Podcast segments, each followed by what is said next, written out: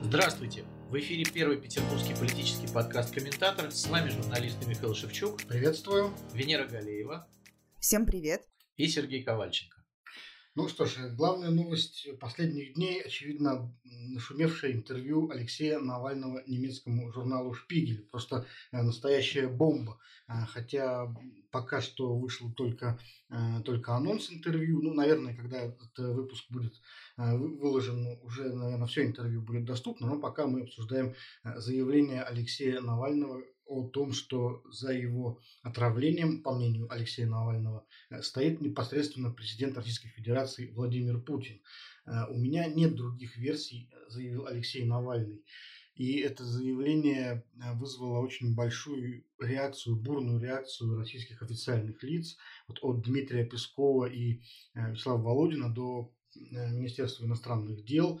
В частности, Дмитрий Песков заявил, что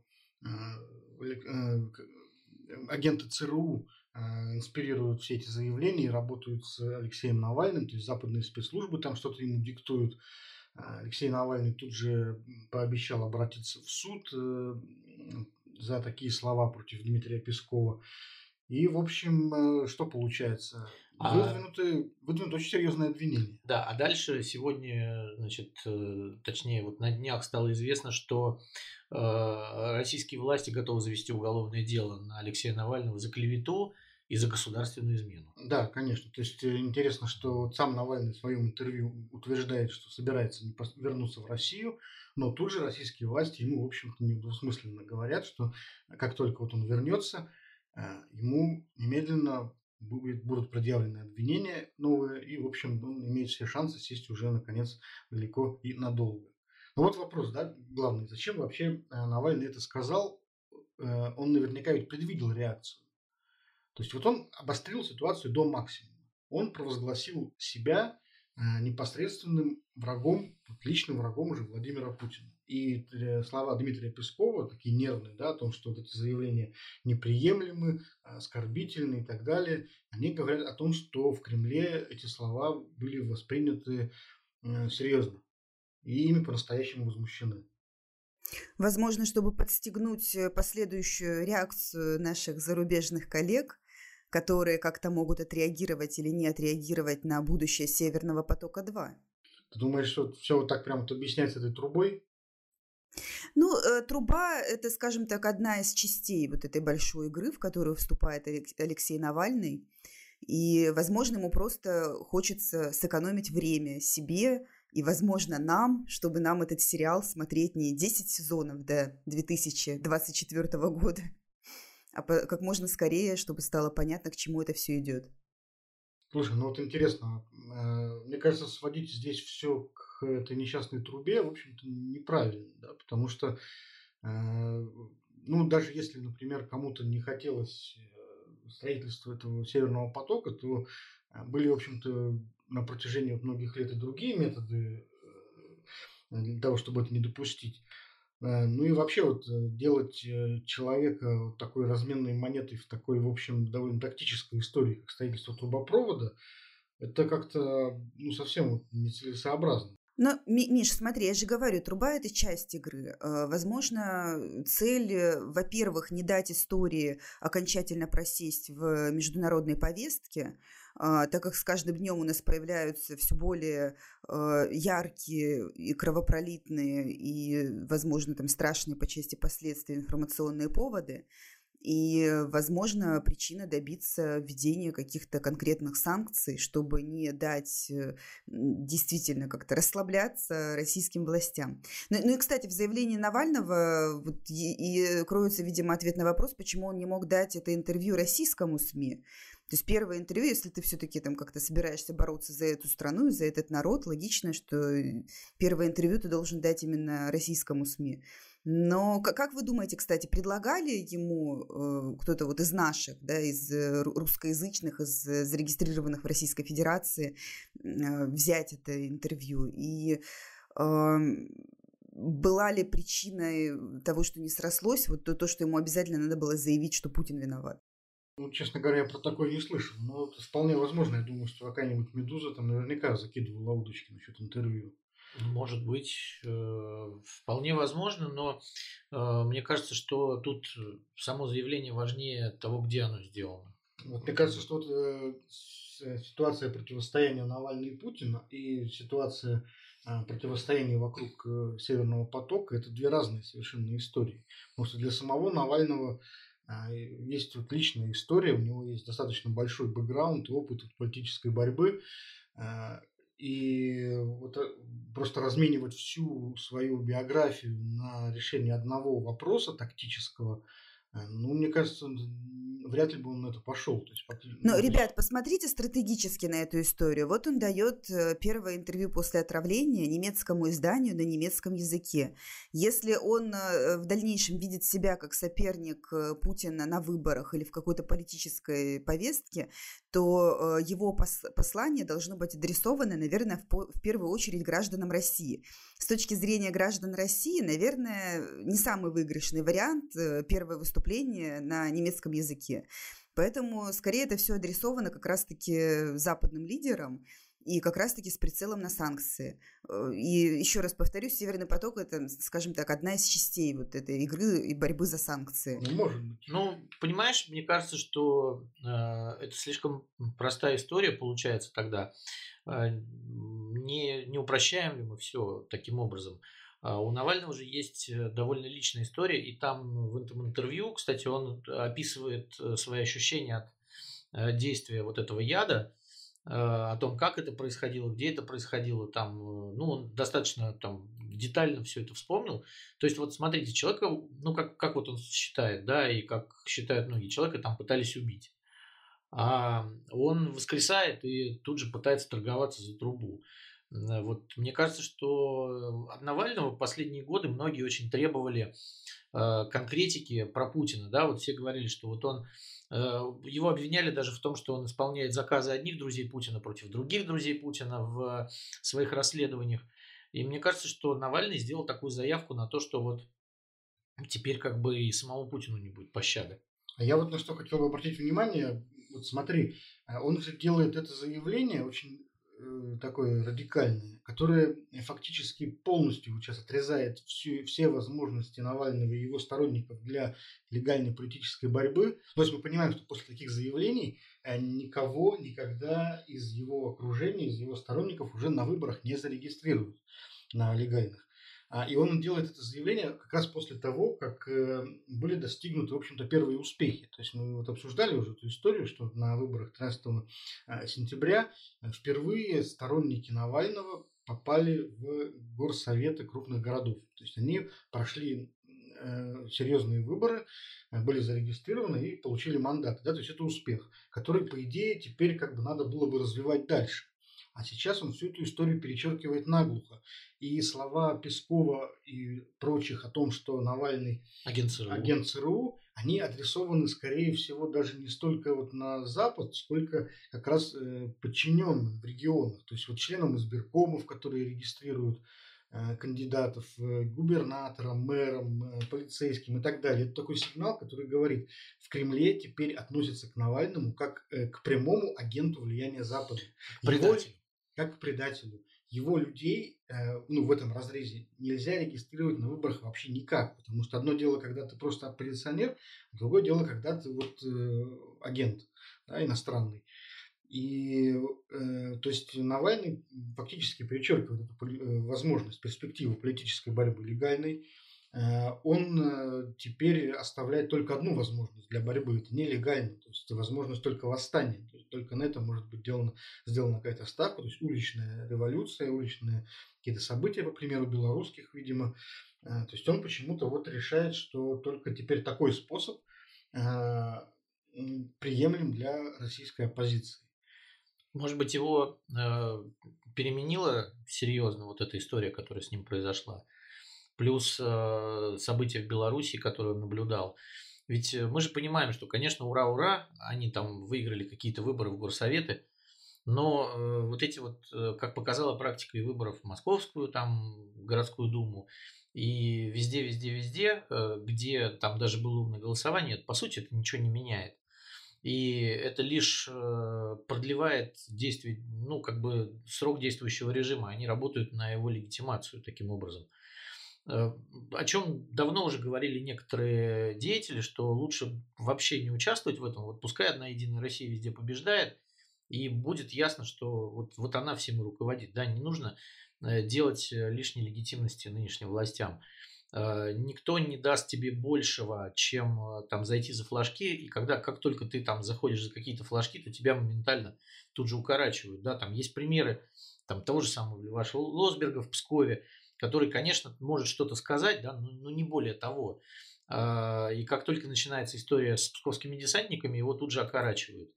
И э, проблема, мне кажется, что Навальный просто мог понять для себя, что вот а, действия в рамках легального политического поля сейчас в России не дают ровным счетом ничего. Как-то он очень резко это понял, извини. А зачем чуть, не, чуть не умерев. Зачем ну, вообще, вообще говоря, да, понимая конечность умерев, жизни человеческой может своей. быть, э, воскрес, да, э, понял, что это чудо, что с ним произошло, начал анализировать свои действия, у него было, кстати, для этого время, да, начал смотреть, что происходит вокруг, узнал о том, что происходит в Беларуси, посмотрел на Россию немножко другими глазами и понял, что да нифига из этого не получится. Ни из этих умных голосований, ни из каких вообще голосований ничего не получится. Это только на руку там, тому же самому Путину и его режиму. Все эти голосования, все эти участия – это просто оформление их легитимации. Ну, смотрите, они же участвуют, мы же даем, да, ну, а, а дальше уже идут нюансы, да, вот э, есть история о том, что, например, после вот этих выборов, э, об этом писали уже, там больше там 100 кандидатов, победивших, победивших на этих выборах, просто сдали свои мандаты для того, чтобы отдать им нужным людям. И как бы то есть это, это по большому счету все эти голосования ни к чему не меняют. Трехдневное голосование у нас уже есть. У нас есть отсев на стадии регистрации, у нас есть пять видов отсева, а дальше уже просто вот абсолютно стерильная история с этой политикой. Ну и, может быть, Навальный просто принял для себя правильное решение какое-то. Вот. Ну, Вы все-таки верите, что его действия, высказывания нацелены на э, провокацию каких-то процессов внутри страны, да, на э, как, как сказать, на пробуждение да, этих процессов внутри страны. А э, как вы считаете, у него э, насколько широкая сейчас поддержка и насколько у него э, реальные есть возможности поднять вот такую уличную активность, как, ну вот после фильма «Он вам не Димон», да, это 2017 год был, если я не ошибаюсь, самые массовые митинги с самыми массовыми задержаниями в крупных городах? Ну вот смотри, какой внутренний процесс совершенно точно запустится сейчас после этих высказываний, так это процесс э, кристаллизации всего оппозиционного движения. То есть э, сейчас Навальный такими заявлениями ставит себя главным и единственным оппонентом Путина, ну, самого провозглашает себя таким. И эта позиция подразумевает, что любая другая оппозиция в России должна ну, занимать второстепенное подчиненное положение. То есть, иными словами, Навальный должен э, стать э, после таких заявлений единым э, лидером всей оппозиции. Мы знаем, что вот в оппозиционном движении наблюдается довольно большое разнообразие. Есть разные силы, движения, которые преследуют разные цели, выдвигают разные идеи. В частности, вот мы наблюдали там споры по поводу умного голосования между теми же сторонниками Навального и партии Яблоко, есть и другие люди. Но вот сейчас как бы Навальный заявляет, против Путина выступаю только я. Э, все остальные э, должны либо пойти за мной, либо просто ну, быть отвергнутыми, так сказать, историей. Вот. вот это его посыл для оппозиции, мне кажется. Да, по большому счету это так. Вот. И он видимо, что-то переосмыслив, э, старая, старается как бы там и свои старые грехи может замолить. 2013 года, когда были выборы мэра Москвы, э, и собиралась большая толпа, и он никуда ее не повел, собственно, да, там расходите по домам. Вот этот последний митинг был, когда после выборов. И э, когда они все-таки, мне кажется, даже Навальный, как, ну, как говорят, что вот он там самый из всех э, либералов э, самый оппозиционный Кремлю, и то они все равно всегда искали какую-то лазейку, и э, ну уж совсем там святое имя трогали только в шуточном плане.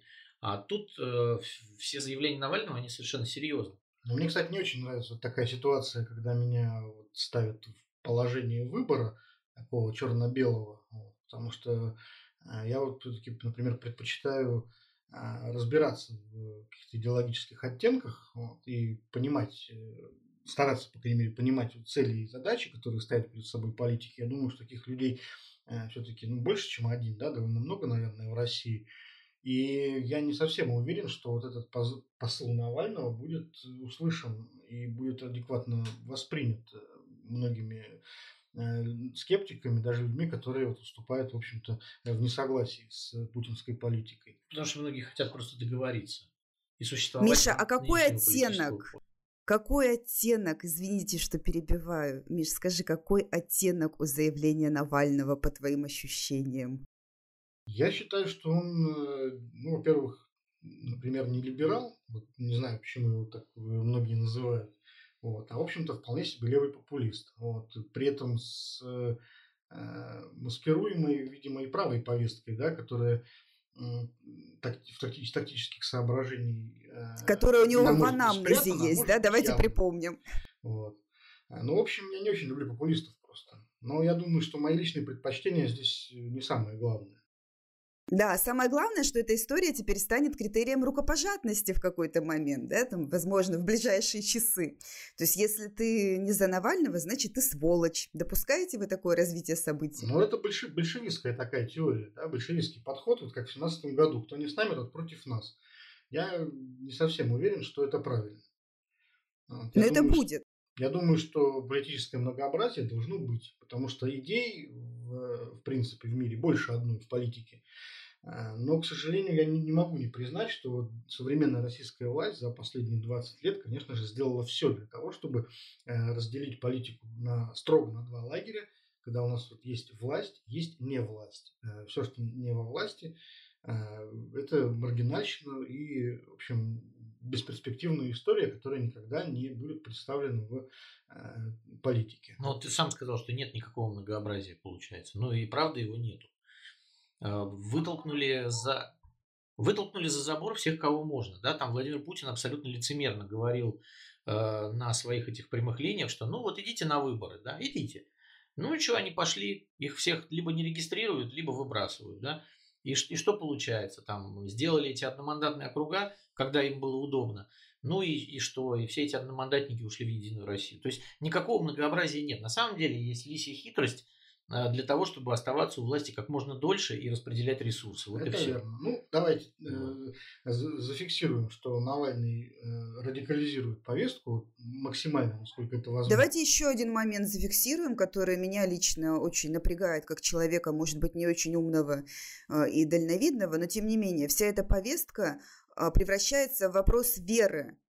Потому что у нас э, ни одна сторона, ни другая не предъявляет э, какой-то фактуры, которую мы могли бы всерьез анализировать и говорить, что да, вот это э, факты, которые заслуживают доверия, это факты, которые не заслуживают доверия. Э, все это просто вопрос веры. Мы должны верить либо э, Путину и Пескову, либо э, восставшему из мертвых Навальному. И это, конечно, все как раз-таки превращает всю эту дискуссию в историю абсолютно одинакового оттенка, что с одной стороны, что с другой, на мой взгляд.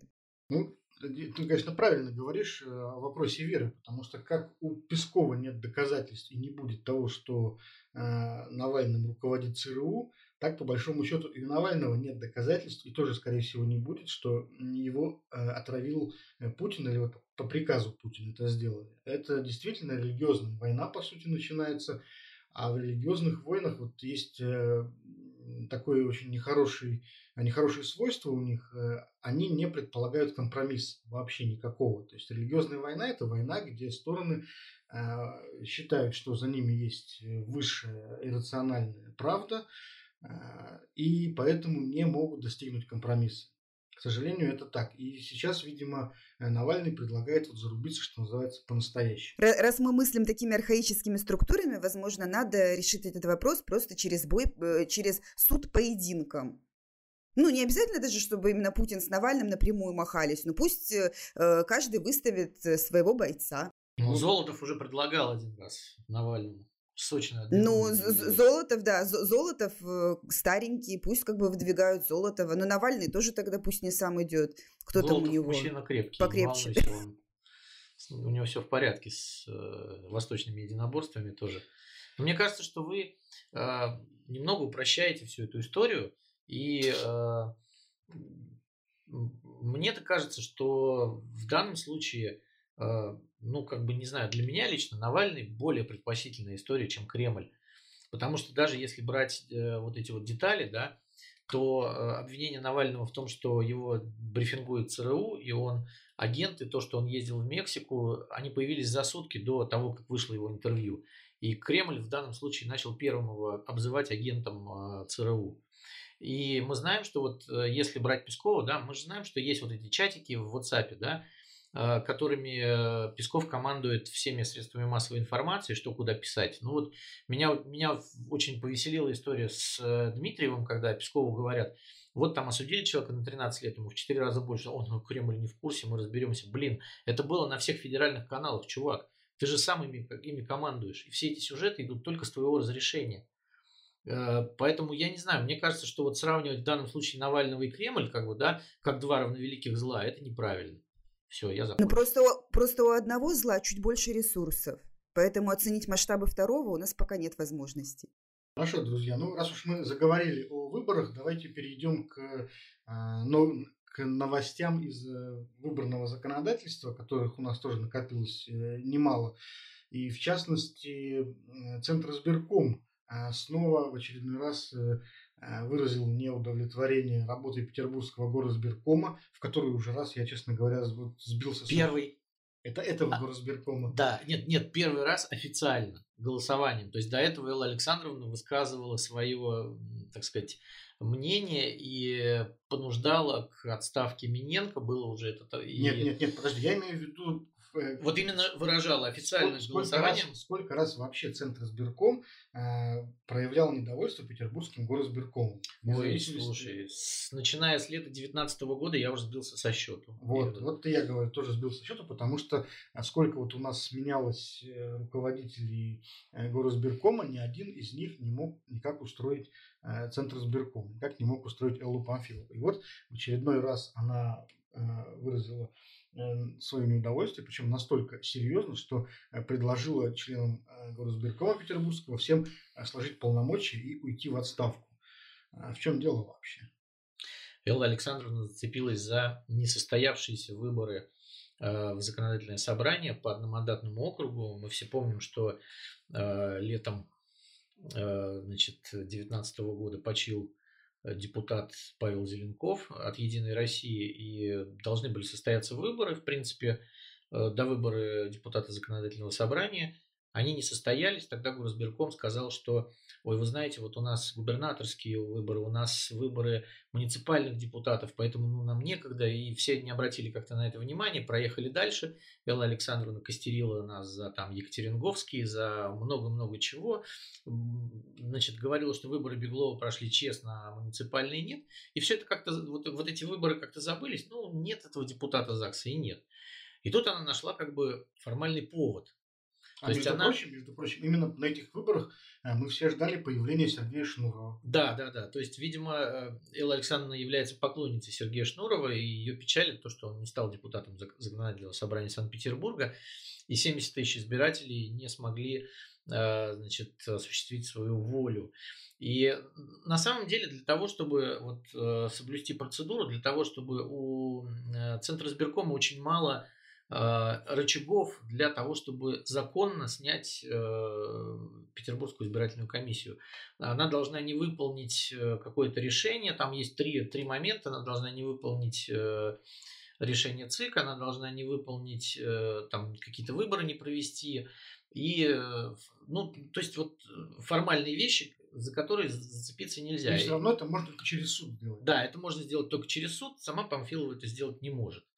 А, и вот она зацепилась за эти выборы в одномандатном округе, которые не прошли, и теперь вот э, нашла э, для себя какую-то возможность для того, чтобы обратиться напрямую к депутатам, для того, чтобы проголосовала комиссия э, с тем, чтобы члены Горсберкома сняли свои полномочия и ушли в отставку. Но подоплека это заявление совсем в другом. Подоплека это заявление явно в том, что Элла Памфилова опасается, что выборы в ЗАГС и в Госдуму в 2021 году э, снова возьмут под контроль те же люди, которые проводили муниципальные выборы только что, э, которые проводили муниципальные выборы прошлые, и компанию ЗАГС тоже. То есть, грубо говоря, вот э, единороссы во главе со, со спикером ЗАГСа Вячеславом Макаровым так это тогда надо не горосберком зачищать. Извините, что я встреваю. Тогда надо зачищать не горосберком, а начинать прямо вот с УИКов. И прямо полностью перетряхивать все вот эти полторы тысячи человек. А как они это сделают, понимаешь? Э, у Эллы Памфиловой, которая сидит в Москве, э, нет никаких ресурсов для того, чтобы самостоятельно подобрать людей на все УИКи и ТИКи Петербурга. Ну никак вообще абсолютно. Ну так бессмысленно тогда город сберком трогать. Это все равно, что, извините, собака лает, караван идет. Не, ну слушай, там караван-то все-таки мы понимаем, что этот караван э, по сути является управлением э, всеми процессами, которые происходят на выборах в Петербурге. Формальным или неформальным, это уже другой вопрос, да, но в этом горосберкоме сидят люди, которые, в общем, э, сидят уже там больше 20 лет и э, руководят и дирижируют э, всем тем, что происходит на этих выборах. Эм, поэтому мне кажется, что если э, Виктор Миненко, там, скажем, уйдет, а Дмитрий Краснянский останется, то это, конечно, ничего не поменяет. Ни кардинально, ни никак. Вот никак, никак не получается у Москвы взять под контроль петербургские выборы. А мне кажется, что Элла Памфилова сама все это понимает, но ей важно публично показать, что она вот такая вот альфа-самец, как бы, да, вот. Им, имитация она, она бодалась, бодалась, бодалась и, и все-таки дободалась. Вот, вот я сняла таки Миненко, да, и вот его эту комарилью. А дальше, в принципе, хоть трава не расти, потому что я своего добилась, а как в том еврейском анекдоте, теперь пускай Моня думает. Вот. Но у нее даже этого не получается. Ну, не знаю, вот, я не думаю, какими способами, она, сможет ли она вообще добиться разгона горосберкома э, перед выборами, но совершенно точно там будет, конечно, какая-то а, какая-то борьба. Ну, слушай, вот Алексея Пушнина же, она все-таки как-то а, сумела снять э, с должности. И Виктора Панкевича тоже, ну, то есть не сама сняла, да, а добилась этого. Ну, добилась. Э, в общем, Смольный не особо защищал Пучнина. И э, если брать там того же Пучнина, то он сейчас, говорят, советник администрации президента, и он как мастер надомного голосования и автор этой идеи в свое время в Тамбовской области очень хорошо это реализовал на нынешних федеральных выборах вот, э, точнее, на, на региональных то обкатал эту технологию трехдневного голосования. Это вот говорят, что автор именно господин Пучнин. Ну, кстати, вот сейчас э, социологические опросы, которые на днях были представлены, э, говорят, что народ наш очень позитивно воспринял идею трехдневного голосования. И вот чуть ли там, ну, по разным вопросам, там 70, 60, нет, 70. 72% в целом ну, дает э, одобрение. Да, да, да, все хотят голосовать э, три дня. Три дня абсолютно. А как интересно был сформулирован вопрос? Дорогой народ, ты хочешь трехдневное голосование или чтобы тебе оторвали голову? Вот как-то вот так? Мне просто ну, интересно, там, как-то технически там было. Он, нравится ли вам что-то такое? Да, нравится ли вам вот трехдневное голосование? Хотели бы вам Э, чтобы продолжалось так дальше. Вот. Ну, то есть все идет к тому, что несмотря на то, что Центр избирком обещал, что такие меры будут э, вводиться а, исключительно в экстремальных ситуациях, типа карантина, пандемии и так далее, все идет к тому, что на следующих выборах э, все-таки трехдневное голосование у нас сохранится. И значит, что вот эта реальность, которая была нам, создана сейчас этими э, поправками в Конституцию, она, вот, так сказать, станет постоянной, а не временной. Ну да, но что касается Петербурга, там, если закруглить эту тему, то, скорее всего, будет все, все так же, и все те же самые люди будут это проводить с теми же самыми результатами, как я думаю. Э, новые карантинные меры вводят в Петербурге и в Москве. Вот в прошлый раз мы как раз говорили о том, что э, Петербурга нечего ждать никакой инициативы, но вот мы видим, что когда инициативу проявили в Москве, Александр Беглов тоже э, попытался побежать за паровозом и, в общем-то, дублирует эту историю. Потому что Сергей Собянин в Москве уже провозгласил возвращение к удаленному режиму. Э, снова ввел ограничения для пожилых людей, то есть домашний режим для них. То есть фактически, э, если не считать закрыть, э, не считать работы торговых центров и там, прочих общественных мест, вот, то вот э, Собянин, в общем-то, снова вернулся к карантинным мерам. И Александр Беглов вслед за ним тоже заявил, что в Петербурге ужесточается масочный режим, что якобы в магазины и в общественный транспорт не будут теперь пускать без маски. Но это, конечно, не так, потому да. что я буквально сегодня специально проехался в метро, чтобы посмотреть, как это все выполняется. И могу сказать, что, вот, э, конечно, людей в масках по ощущениям на вид стало немного больше, э, но именно что немного. И, конечно же, никто на входе не проверяет наличие масок. Ну, наверное, это, в общем-то, и невозможно сделать. Ты знаешь, я думаю, что Александру Беглову для того, чтобы этот режим соблюдался, вот нужно самому ездить в метро. По моим наблюдениям, когда по дороге едет машина ГИБДД, то всех вокруг это как-то дисциплинирует. То есть за ней уже пристраиваются и не особо наглеют. Вот, поэтому если Беглов будет проезжать в метро хотя бы два раза в день, то э, люди будут, может быть, при нем как-то одевать маски, или его охрана будет идти по вагону и говорит, оденьте маски, пожалуйста. И дубинка, если кто не надел, так, ну, на всякий случай. У них нет дубинки, почему? А вместе а, с отрядом, ОМОН, с отрядом ОМОНа. С отрядом ОМОНа еще идти, чтобы вот так не надел, на тебе. Вот я думаю, все поймут сразу. Вот. Но в Петербурге... А вот, а вот в Москве если... можно реально схлопотать протокол от полицейского. Ты заходишь в метро без маски, а он тебя ловит, у него планшетик специальный, и сразу же тебе прям оформляют. Ну, видишь, это, это Собянин. Вот. У нас, как известно, в стране вообще есть только два главы региона, которым позволено какое-то самостоятельное э, суждение иметь и предпринимать самостоятельные действия. Да? Это Сергей Собянин ну, и, Рамзан. и Рамзан Кадыров. А у Александра Беглова такого права нет. Он должен в свете смотреть вместе со всеми, вот, что там в Москве происходит.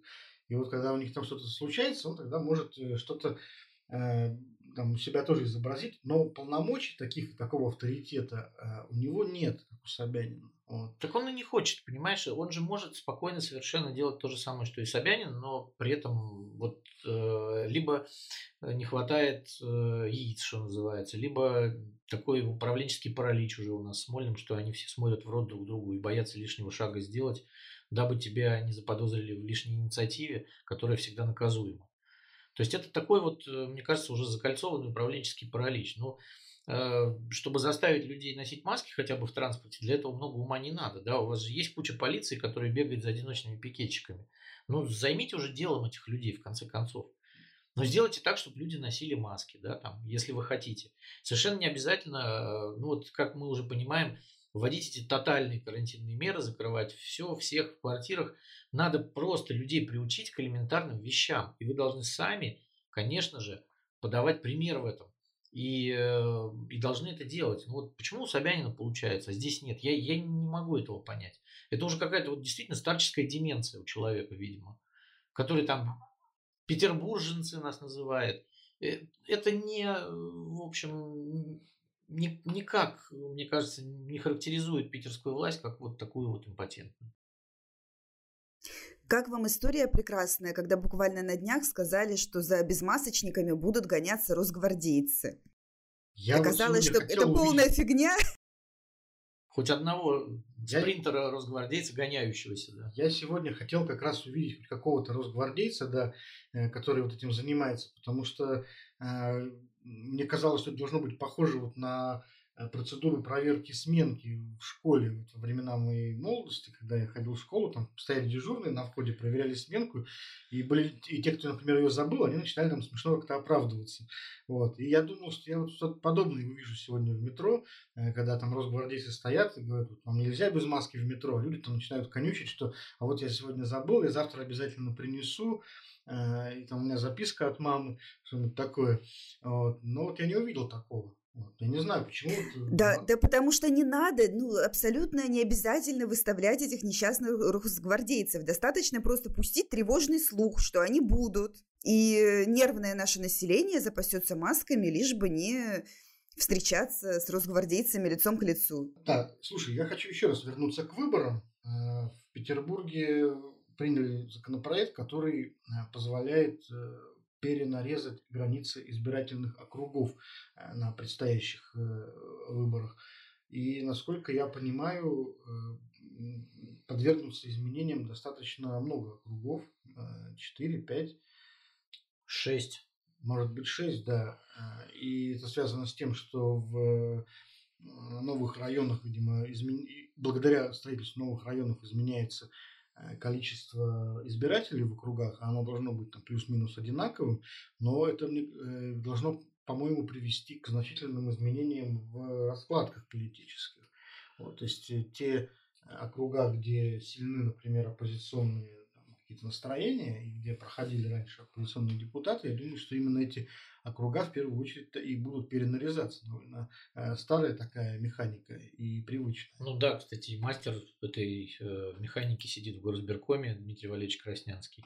Поэтому есть кому этим заниматься. Я думаю, что он с блеском справится с этой задачей. Кировский район, по-моему, будет э, перерезаться. Фрунзенский район, по-моему, будет перерезаться. Да.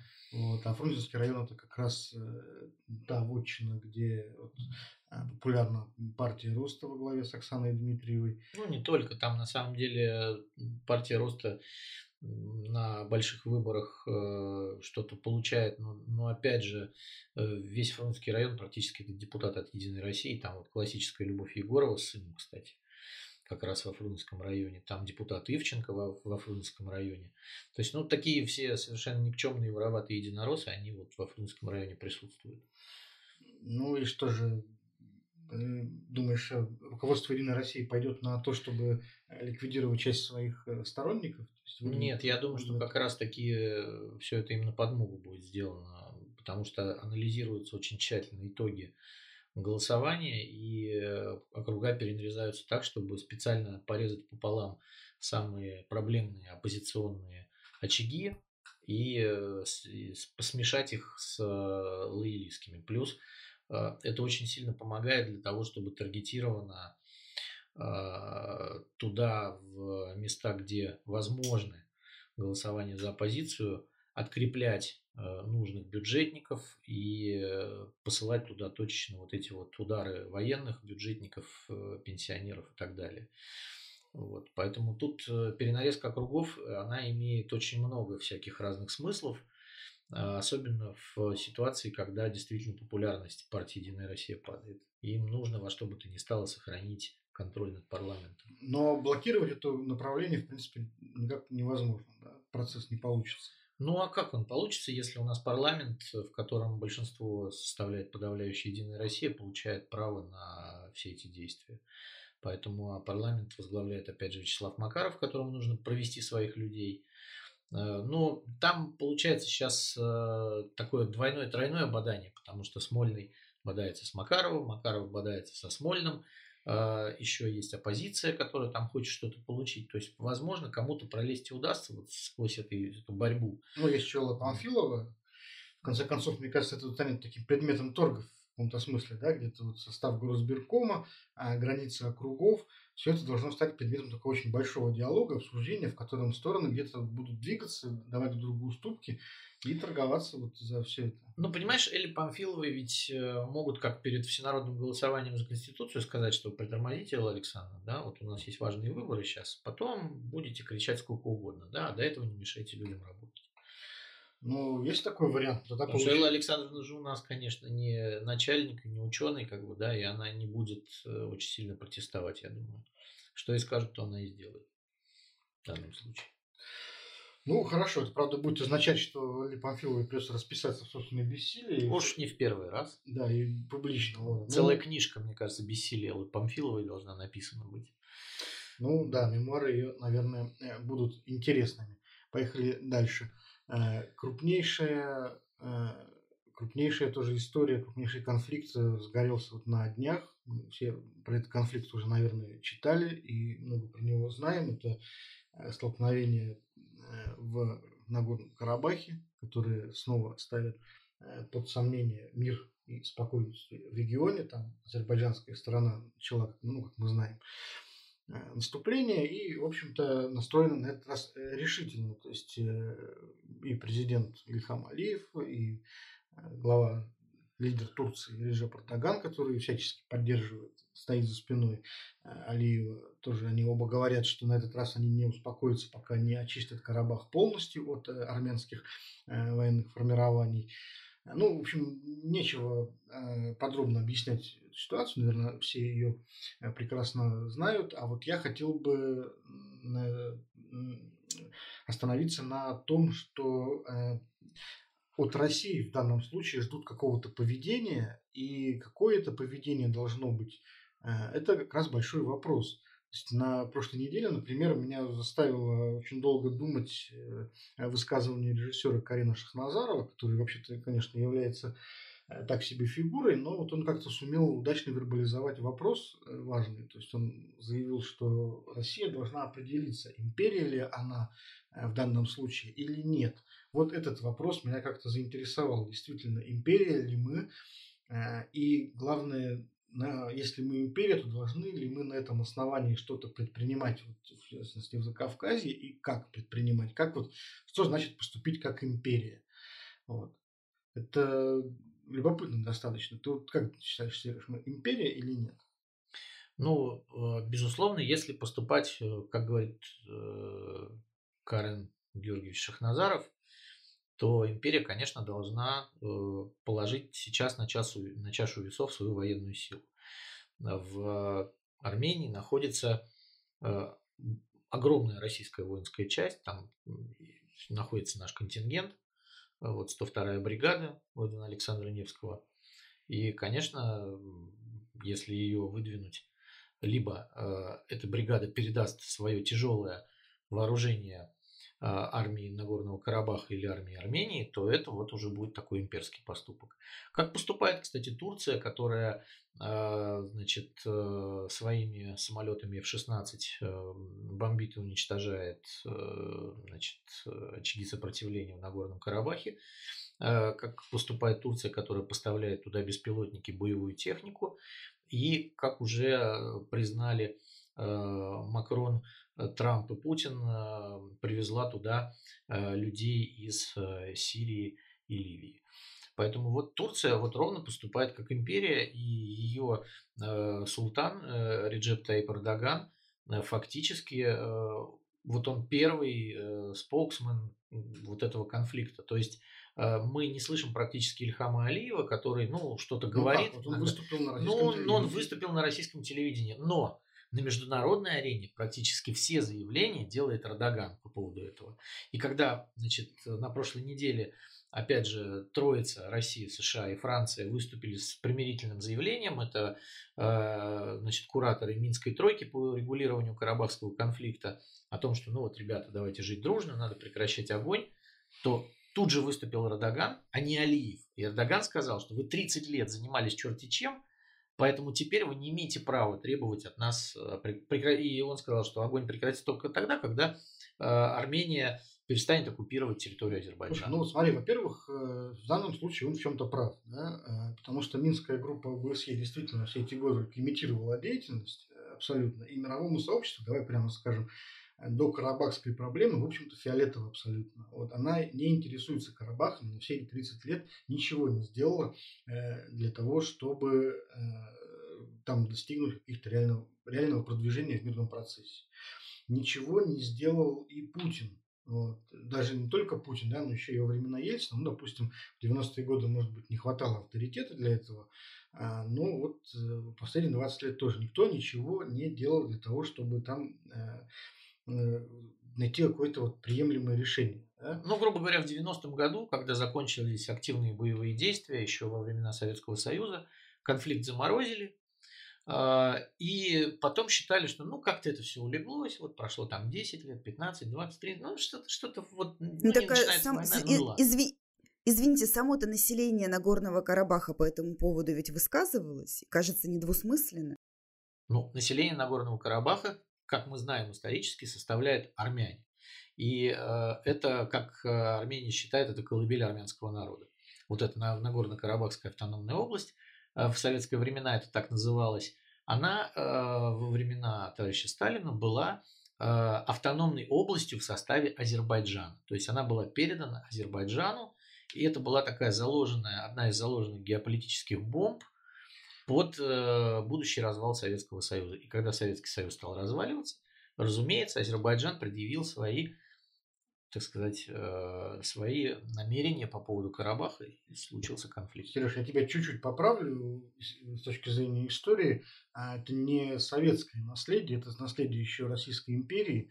А, дело в том, что, ну вот мы помним, что империя, она в принципе устроена не по национальному признаку. И в Российской империи, например, а, не было как таковых вот национальных республик выделено. Не было. Вот. Ну, были, да, исключения в виде Польши и Финляндии, давай их за скобки вынесем. Все остальное это однородная имперская ткань, однородная имперская материя. И та территория, которая потом была занята Азербайджаном, это вот были две губернии, Бакинская и Елизаветпольская. То есть вот Елизаветполь, то есть нынешняя Гянджа, э, тоже бакинский, азербайджанский город. И вот э, территория Карабаха, да, она входила в эту Елизаветпольскую губернию. И, понимаешь, империи было, не было дела до того, что там живут армяне. Потому что с точки зрения империи, все, кто живет в ее губерниях, они все одинаковые подданные. Подданные, подданные да, да и, вот. и члены какого-то сословия. Да, не, и, не по национальному признаку делились совершенно тогда регионы. Вот. И тогда началась проблема, понимаешь, это деление еще со времен Российской империи идет. И как только распалась Российская империя, армяне и азербайджане немедленно принялись воевать, в том числе за Карабах. Это была война 18-20 годов, которая была закончена как раз э, э, имперским методом. То есть э, Красная Армия вошла в Армению, вошла в Азербайджан, э, советизировала обе республики, э, зачистила элиты и, в общем-то, просто, грубо говоря, заставила всех заткнуться. Вот, вот, то есть эта проблема не совсем еще советская, она имеет более глубокие корни.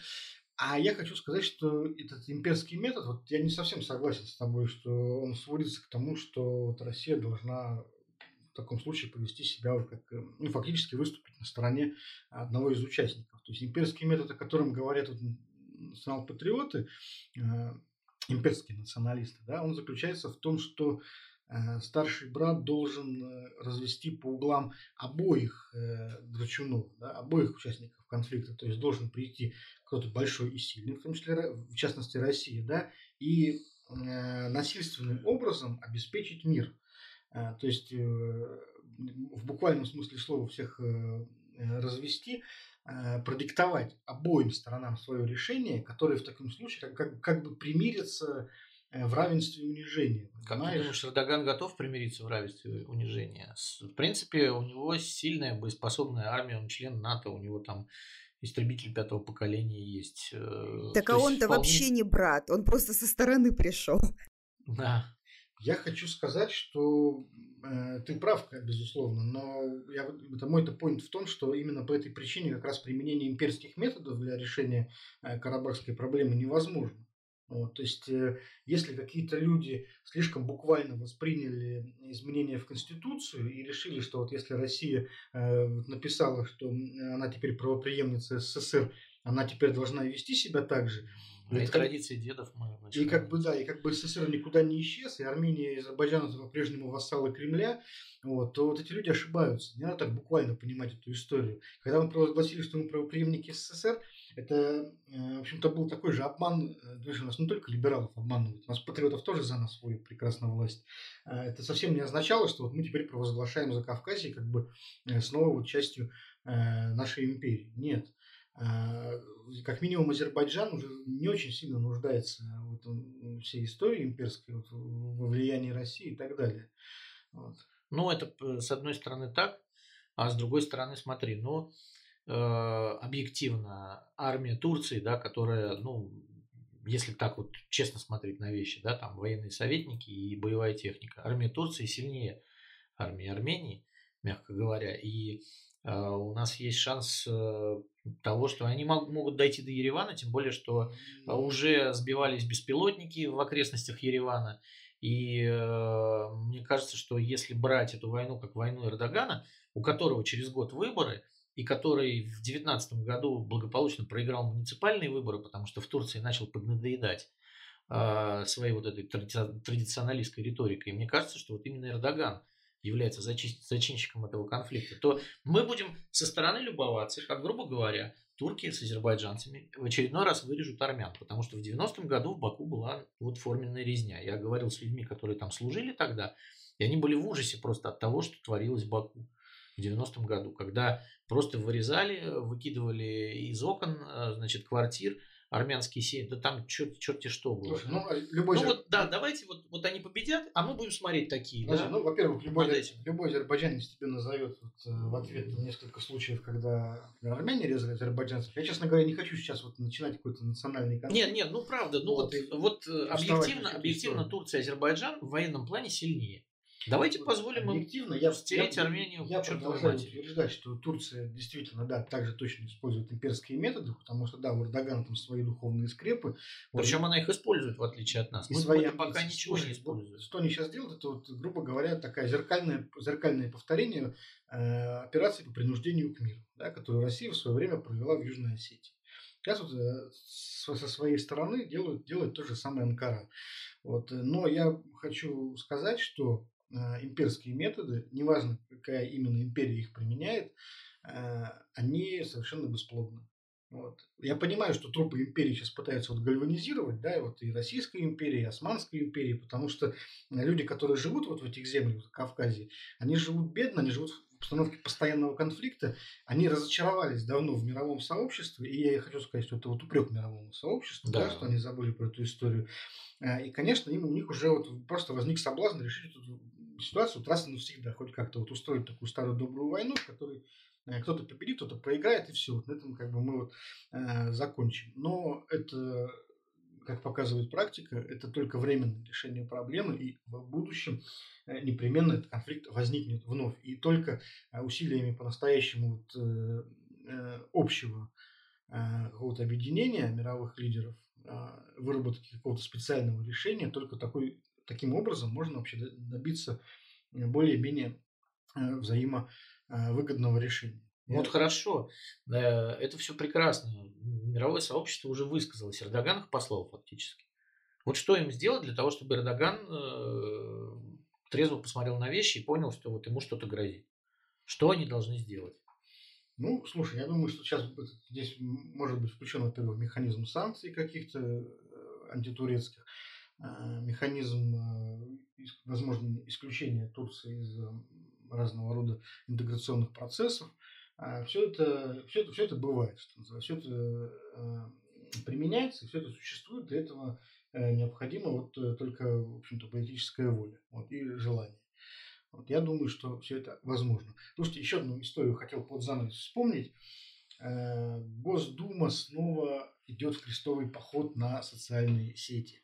Э, Принят, э, э, предложен, точнее, пока еще законопроект, который позволит штрафовать те соцсети иностранные, которые не выполняют требования российского законодательства, а а также принудительно замедлять их трафик. То есть с тем, чтобы они, ну, просто, грубо говоря, плохо работали.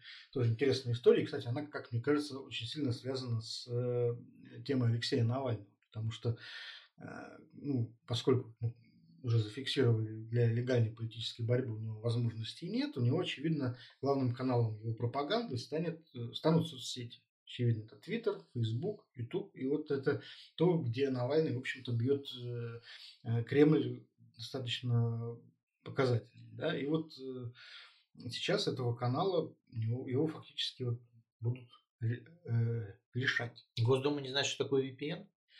Может быть, Госдума не знает, что такое VPN. Но, может быть, и многие российские граждане не знают, что такое VPN. Кто-то знает, кто-то не знает. Ну, Навальный быстро расскажет всем своим, что такое VPN. Я думаю, что То это замкнутый проблема. получается. Для того, чтобы рассказать, что такое VPN, надо выступить по интернету. Интернет уже замедлился.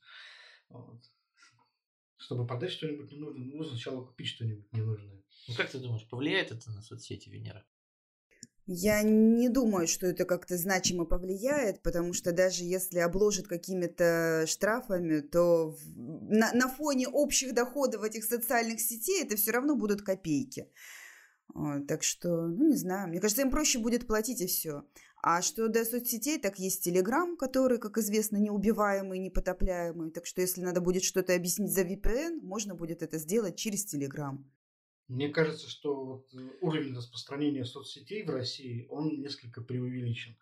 Э, Конечно же, уверенные пользователи, как мы с вами сидим и думаем, что вот он есть у всех вообще, и все вот все, все в стране сидят там в Телеграме, в WhatsApp, в Фейсбуке, в Твиттере, но это не так. Э, Для Все сидят в одноклассниках, Миша. да, для большинства людей во-первых, нет, во-первых, не далеко, далеко не все в нашей стране вообще э, пользуются интернетом и соцсетями. А ну, те, кто... У нас проникновение довольно сильное, зря так.